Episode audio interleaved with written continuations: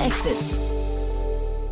Herzlich willkommen zu Startup Insider Daily. Mein Name ist Jan Thomas und ihr hört unser Format Investments und Exits. Ihr kennt das schon. Wir sprechen hier jeden Tag mit den wichtigsten Investorinnen und Investoren aus Deutschland, um mit ihnen ja über Finanzierungsrunden, Exits oder andere Begebenheiten zu sprechen, ihre Expertise einzuholen und so ein bisschen um Einordnung zu bitten. Und so auch heute. Bei uns zu Gast ist David Fischer. Er ist Principal bei HV Capital in Vertretung von Jan Mitschaiker. Und wir haben einen Blick gewagt auf zwei neue Fonds und haben da versucht, so ein bisschen einen Trend rauszuarbeiten. Ist, würde ich sagen, ein relativ lockerer Plausch geworden, aber hat mir großen Spaß gemacht. Deswegen lange Rede, kurzer Sinn. Hier kommt jetzt David Fischer, Principal von HV Capital. Startup Insider Daily. Investments und Exits. Cool, ja, ich bin verbunden mit David Fischer von HV Capital. Hallo David. Hallo Jan, freut mich mal wieder hier sein zu dürfen. Ja, ihr seid ja fast schon ein Tandem, der Jan Mitschaiker und du, ne? Ihr wechselt euch mittlerweile ganz gut ab, finde ich. Äh, ein tolles Zusammenspiel bei euch. Ja, äh, das passt auch, das machen wir so auch oft genug. cool, ja, erzähl doch mal vielleicht aus deiner Sicht, äh, Jan pitcht ja hier quasi HV Capital schon immer, aber vielleicht mal mit deinen Worten nochmal. Ja, sehr gerne. Wer sind wir? Wir sind ein 530 Millionen Fonds, der seit 22 Jahren aktiv ist. Damit einer der ältesten Fonds Europas. Äh, investieren Early and Growth. Jan und ich sind Teil des Early Teams. Also probieren wir immer der erste institutionelle Investor auf dem Cap Table zu sein. Ähm, klappt nicht immer, aber wenn es klappt, freuen wir uns. Ähm, aber auch sonst sind wir gerne bei allen guten Firmen dabei und äh, investieren reihum von B2C-Unternehmen über B2B, ähm, SaaS, Marktplätze etc. Ähm, also ein sehr, sehr breites Portfolio. Mhm. Müsste man eigentlich auch nochmal eine Runde oder hier eine Podcast-Runde zu machen, wie, ähm, sagen wir so, ältere Fonds es eigentlich schaffen, äh, irgendwie ähm, äh, trotzdem noch aktiv zu sein. Ne? Gibt ja auch Early Bird und dann gibt es äh, Target Partners und so. Es gibt so ein paar, äh, die tatsächlich sich bis heute irgendwie gehalten haben. Ist schon spannend, ne? Ja, ähm, ehrlicherweise ist das äh, auch was, wo ich extrem dankbar bin, äh, hier den Founding-Partnern gegenüber, die uns jungen Leuten einfach ermöglichen, ähm, ja, die Legacy weiterzuführen, Investment selber verantworten zu dürfen. Und ich glaube, äh, so klappt's. Äh, so hat man zumindest mich so äh, überzeugt bekommen, bei HV anzufangen. Ja, und das letzte Mal habe ich mit Jan habe ich äh, hier drüber gesprochen, äh, Ramin Niroman mit äh, Embedded Capital. Der hat jetzt gerade, ich weiß gar nicht, ob man sagen darf, verkauft oder ist gemerged. Ne? Auf jeden Fall, also nicht jeder junge Fonds wird auch alt, das will ich damit sagen. Ne? Nee, genau. Ähm, das, äh, das stimmt. Und äh, deswegen ist es äh, umso ja, dankbarer, beeindruckender, was das äh, hier über äh, 22 Jahre aufgebaut wurde. Und äh, ich bin immer da schon jeden Tag dankbar, Teil des Teams sein zu dürfen. Mhm. Und wir bleiben eigentlich jetzt im VC-Space heute, ne? denn äh, du hast zwei neue Fonds mitgebracht. Man merkt, ähm, es, also ich glaube, der eine Artikel war sogar überschrieben mit es äh, ist quasi die Hoffnung äh, äh, überwiegt momentan, obwohl ja die Stimmung am Markt insgesamt momentan gar nicht so gut ist, aber es kommt sehr viel Geld rein gerade, ne? Genau, äh, die Stimmung im Markt ist auch, wie du sagst, so ein bisschen bedrückt. Ähm, passt nicht so ganz zur äh, vorweihnachtlichen Stimmung eigentlich. Ähm, aber deswegen fand ich es umso schöner, dann die News zu lesen, dass jetzt zwei neue Fonds, beziehungsweise der eine sich umbenannt hat, aber einen neuen Fonds aufgelegt hat und ähm, der andere Fonds auch einen, einen sehr großen Growth Fund geraced hat. Äh, ja, hier in das Ökosystem reinfließen und äh, in unser reifendes deutsches Ökosystem und da freue ich mich sehr darüber. Ja, der erste Fonds, über den wir jetzt sprechen, äh, ist ja, glaube ich, vom Berliner Office von HV Capital sogar nur einen Steinwurf entfernt, ne? Genau, ist um, ist um die Ecke, ein Stück weiter die Torstraße runter. Ja, genau, die Torstraße. nee, dann lass uns mal reden. Also, äh, also ich glaube, bekannt sind sie unter Power Ventures, ne? Ja, Bis heute. Genau. Ab heute äh, nicht mehr. Ab heute nicht mehr, ab heute dann äh, Square One, was ich äh, da direkt einen Shoutout einen sehr, sehr coolen Namen finde. Mhm, finde ich auch, ja. Auch, auch ein cooles Design, ein cooles Logo und so weiter. Aber ähm, du hast schon gesagt, es ist damit also nicht nur ein Rebranding, äh, sondern auch ein neuer Fonds. Aber vielleicht mal ganz kurz, das ist ja nochmal spannend, wir hatten intern die Diskussion, wann, wann macht man als Fonds eigentlich ein Rebranding? Weil das gab es schon ein paar Mal, zum Beispiel Headline fällt mir da ein, die sich mal umbenannt haben. Ähm, also es scheint irgendwie so einen Moment zu geben, wo man als VC denkt, es wäre jetzt an der Zeit, einen neuen Namen oder einen neuen Auftritt zu haben. Äh, super spannend. Ähm, ich meine, wenn man sich unseren Namen umschaut, hatten wir auch ein Rebranding hinter uns. Stimmt, ja, ja, stimmt. Ein kleineres, ja. Sehr klein, ein deutlich kleineres. Ja, ihr seid bei dem Namen geblieben, aber habt ihn halt eben quasi, also quasi mit dem vorhandenen äh, einfach nur modifiziert, würde ich sagen. Ne? Genau, und mhm. eigentlich darf ich es auch nicht. Ich sitze hier noch in unserer alten HV Ventures Jacke und aber mit meinen HV Capital Socken. ähm, also ich, ich mix die Brands auch noch gerne. Mhm. Aber ähm, nein, es ist eine super spannende Frage und ich glaube, dass äh, da gibt es viele, viele verschiedene Antworten drauf. Viele, viele Wege führen immer nach Rom.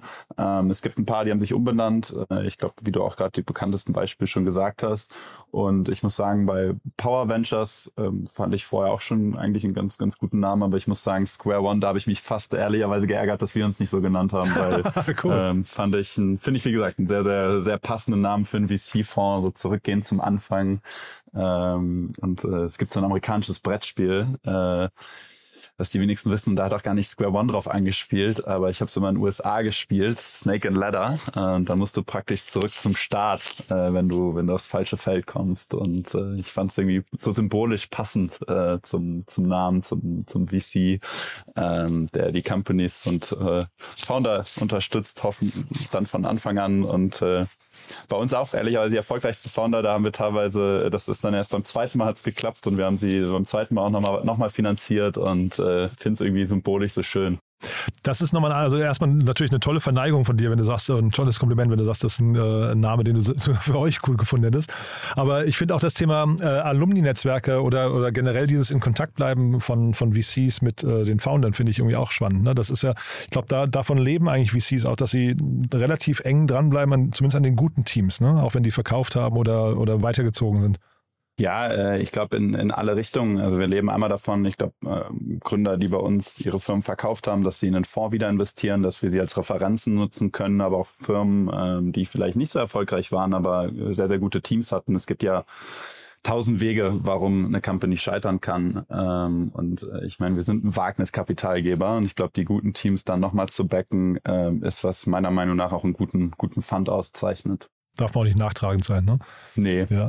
äh, das, ja. das sowieso nicht. Äh, so wie unsere LPs uns gegenüber nicht nachtragen können, dürfen, dürfen wir Hoffentlich, ja. genau. Aber dann sagen wir mal ein paar Sätze vielleicht zu Power Ventures, jetzt Square One, ähm, zu dem Fonds. Ähm, die Ausrichtung vom Fonds, ist die ähm, für dich sehr klar und stringent? Ja, ist sehr klar. Ich glaube, das, das Volumen sind 100 Millionen. Das ist, glaube ich, eine gute Größe für einen für ein, äh, Early-Stage-Fund, der so ein bisschen, äh, so das ich eingangs gesagt hatte, der erste, probiert der erste institutionelle zu sein auf dem Cap-Table, ähm, sind ja auch ein, ein kleineres Team ähm, und Enterprise Software Fokus, SaaS Fokus, ähm, glaube ich, ist, ist sehr straightforward. Ähm, ich weiß auf jeden Fall, womit ich sie verbinde und auf äh, welchen Deals ich sie dann hoffentlich in Zukunft äh, das eine oder andere Mal als Competition habe. Mhm. Und Christian Buchenau, ähm, also einer der äh, Founding-Partner, glaube ich, von Square One, hat sich auch im Handelsblatt ähm, zitieren lassen mit, ähm, dass gerade in den Zeiten wie diesen die besten Firmen gebaut werden. Ich meine, das ist ja, das kennen wir jetzt aus den USA schon, aus in, dass in Krisen da große Unternehmen entstanden sind. Ähm, wir wollen jetzt nicht von der Krise reden, ne, aber glaubst du auch dran, dass jetzt hier eine ganze Reihe an jungen Teams kommen? Seht ihr das vielleicht auch schon, ähm, dass hier wir hatten ja diese ganzen Layoffs zum Beispiel, das wäre ja so ein Grund vielleicht, warum jetzt Leute sagen, ich probiere es mal selbst, ich habe verstanden, wie der Markt funktioniert, wie die Prinzipien einer, einer schnell wachsenden Company funktionieren und jetzt werden die äh, Early Stage VCs überrannt mit tollen Teams und, und Ideen?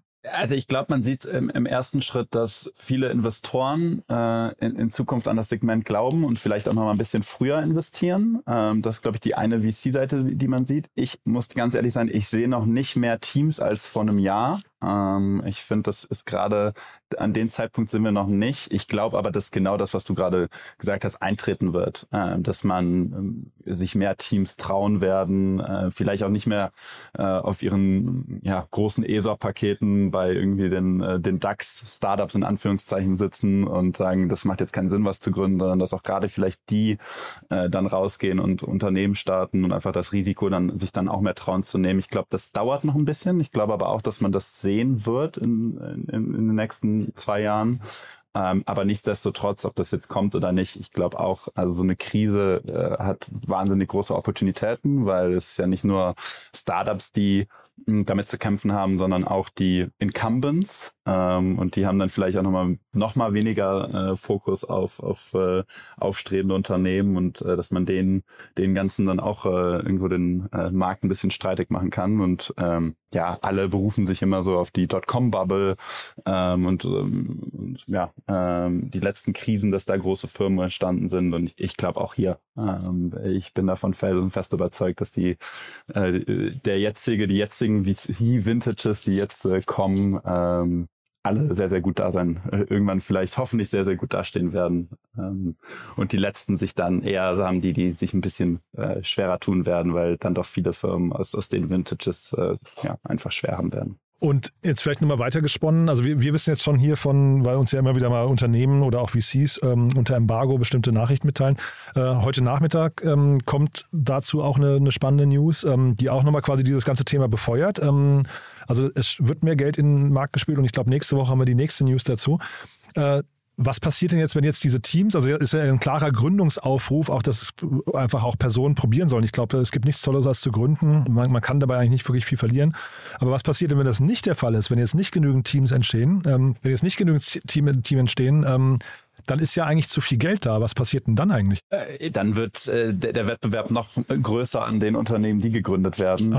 Glaub, Aber es ist keine Bubble, meinst du dann, dann, dass die dann irgendwann quasi perspektivisch auch platzen müsste, weil einfach vielleicht dann doch wieder auch äh, alles, was nicht bei drei auf den Bäumen ist, gefundet wird? Nee, das glaube ich nicht. Also ich glaube, wir sind im nächsten Vintage eher in einem, wo der Mut belohnt wird zu gründen. Ähm, da, daran glaube ich total. Ich glaube aber nicht, dass wir, dass so viel Geld im Markt ist, dass eine Bubble entsteht. Also ich glaube immer noch, ähm, dass nur in Anführungszeichen gute Unternehmen, durchdachte Unternehmen Funding kriegen werden. Ähm, Dafür ist dann die Skepsis jetzt gerade dann doch zu groß. Aber ähm, ich glaube, dieser Mut, was zu gründen, wird dann einfach belohnt. Äh, also da anekdotisch zu mir, ich bin immer der VC, der sagt, hey, äh, das, was ihr macht, habe ich mich nie getraut. Deswegen will ich probieren, der bestmögliche Partner zu sein.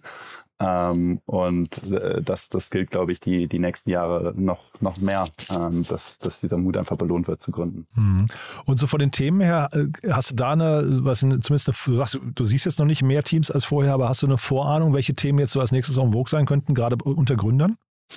Ähm, ja, ich finde, man, man, sieht schon natürlich dieser Fokus auf B2B wird noch stärker werden, ist meine Vermutung, ähm, weil man gerade bei den ganzen Consumer-Themen sieht, die sind dann noch mal mehr gebeutelt, ehrlicherweise auch die, die äh, Public sind.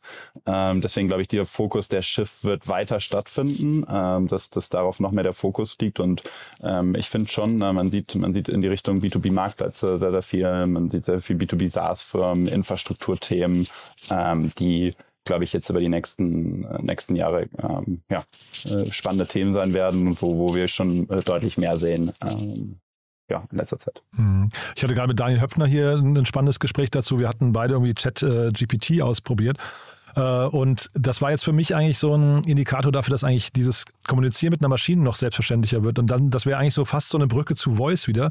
Obwohl ja Amazon gerade gesagt hat, sie, sie fahren Voice zurück. Also ähm, Voice war ja so vor fünf, sechs Jahren mal so das Ding für jeden VC. Da war, musste man, glaube ich, immer was im Portfolio haben, ähnlich wie Quick Commerce oder so. Ähm, Siehst du sowas nochmal kommen oder würdest du sagen, Finger weg? Boah, da stellt sich mir jetzt eine Frage, sehr, sehr schwierig, ehrlicherweise. Also ich bin äh, auch nicht der, äh, der, der Guy bei uns, äh, der sich solche Themen anschaut. Deswegen werde jetzt von meiner Seite persönlich ein bisschen Finger weg, obwohl mir da wahrscheinlich andere auf die Finger hauen werden. Ähm, aber also ich glaube, äh, ChatGPT hast du ja auch gerade angesprochen, das ist gerade, glaube ich, der absolute Hype. Ähm, ich glaube, das hätte jeder gerne gerade im Portfolio. ähm, hättest du mir das vor einem halben Jahr vorher gesagt, hätte ich dir ja wahrscheinlich äh, gesagt, nee, da glaube ich nicht dran. Äh, deswegen da auch äh, voll, ja, volle Transparenz. Äh, liegt da auch nicht immer richtig. Also jeder sollte das gründen, woran er glaubt äh, und nicht zu sehr auf irgendwie die VC-Freunde äh, oder sonst wen hören.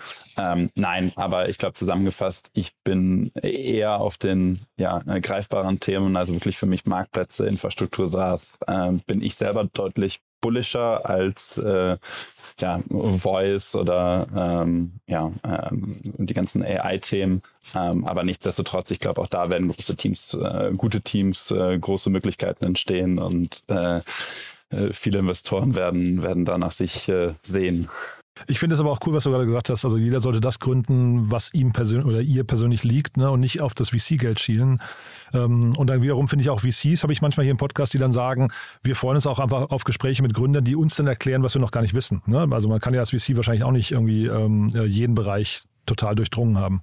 Nee, äh, total. Ich glaube, das wäre eine äh, ne völlig falsche Annahme, wenn man, wenn man glaubt, man, man weiß alles. Ich glaube, das ist so das Tolle an diesem Job, dass man ehrlicherweise nichts weiß im Vergleich zu dem Gründer, der einem gegenüber sitzt.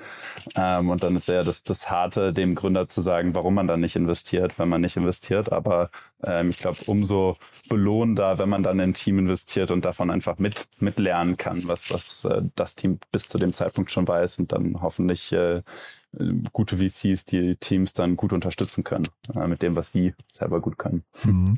Äh, ich habe ja vorher gesagt, wir haben eigentlich zwei Themen, ne? weil die, und die passen halt so gut zusammen, auch wenn das zweite jetzt hier keine, äh, kein, deutsches, äh, kein deutscher VC ist. Ne? Aber ich glaube, es geht schon insgesamt ums europäische Ökosystem. Ne? Genau, und jetzt kommen wir eher zum Wettbewerber von unserem Growth-Team. also da geht äh, äh, die, die Brücke weiter. Ähm, mit OnePeak äh, gibt es einen neuen Euro, oder nicht neuer, aber einen neu geraceder Fonds von ihnen, ähm, eine Milliarden Fonds, der sich auf Europa und äh, Israel fokussieren wird. Das ist, glaube der dritte ähm, OnePeak Fund ähm, die sich fokussieren auf B2B-Startups äh, und äh, genau auch da ähm, absolut Chapeau ähm, sehr, sehr cooles Zeichen für alle, die ähm, gegründet haben oder in Zukunft gründen, dass auch ähm, ja, äh, Growth Funds sich weiterhin auf Europa fokussieren. Mhm.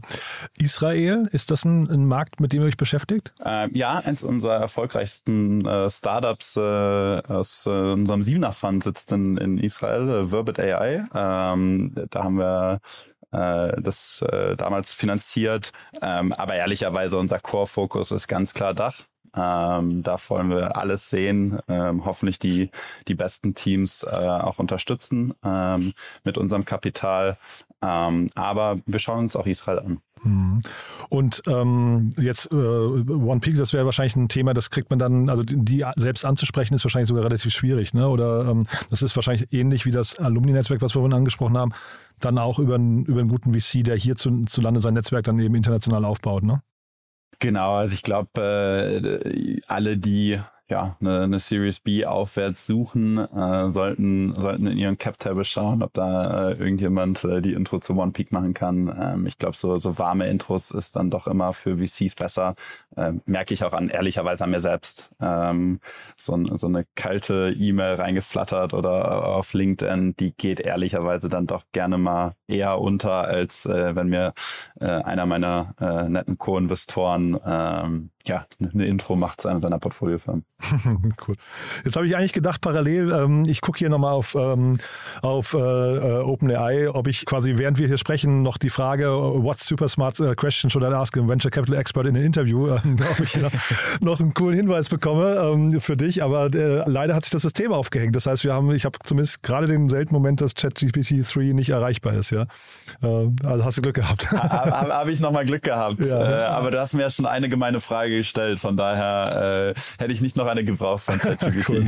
Ich dachte, das wäre nur noch eine schöne Brücke gewesen. Das stimmt. Cool. Du, dann, ähm, ich weiß gar nicht, haben wir was Wichtiges vergessen? Vielleicht nochmal der, der, der Call to Action für euch. Wer darf sich melden bei dir? Äh, alle.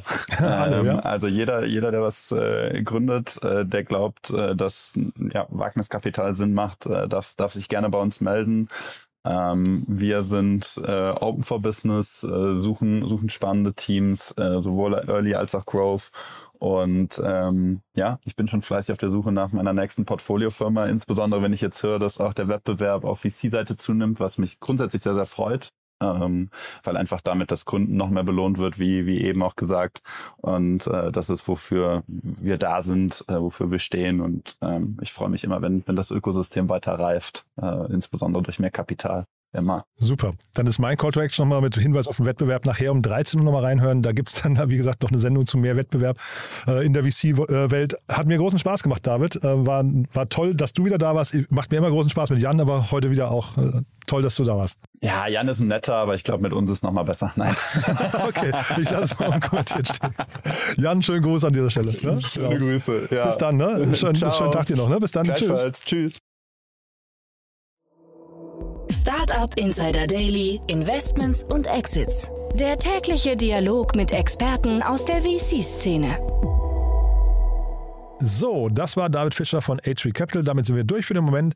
Ich hoffe, es hat euch wieder Spaß gemacht. Wenn dem so sein sollte, wie immer die Bitte, revanchiert euch gerne bei uns, indem ihr uns weiterempfehlt. Wir freuen uns immer über neue Hörerinnen und Hörer, die uns noch nicht kennen. Dafür vielen Dank an euch und ansonsten euch erstmal einen wunderschönen Tag und hoffentlich bis nachher. Nachher, ihr habt es ja gerade gehört, geht es weiter zum Thema Venture Capital mit einer Nachricht, die wir leider jetzt noch nicht verkünden dürfen. Nachher aber dafür druckfrisch oder brandheiß, wie immer ihr möchtet. Also es lohnt sich auf jeden Fall nachher reinzuschalten. Um 13 Uhr geht es hier weiter. Bis dahin alles Gute. Ciao, ciao.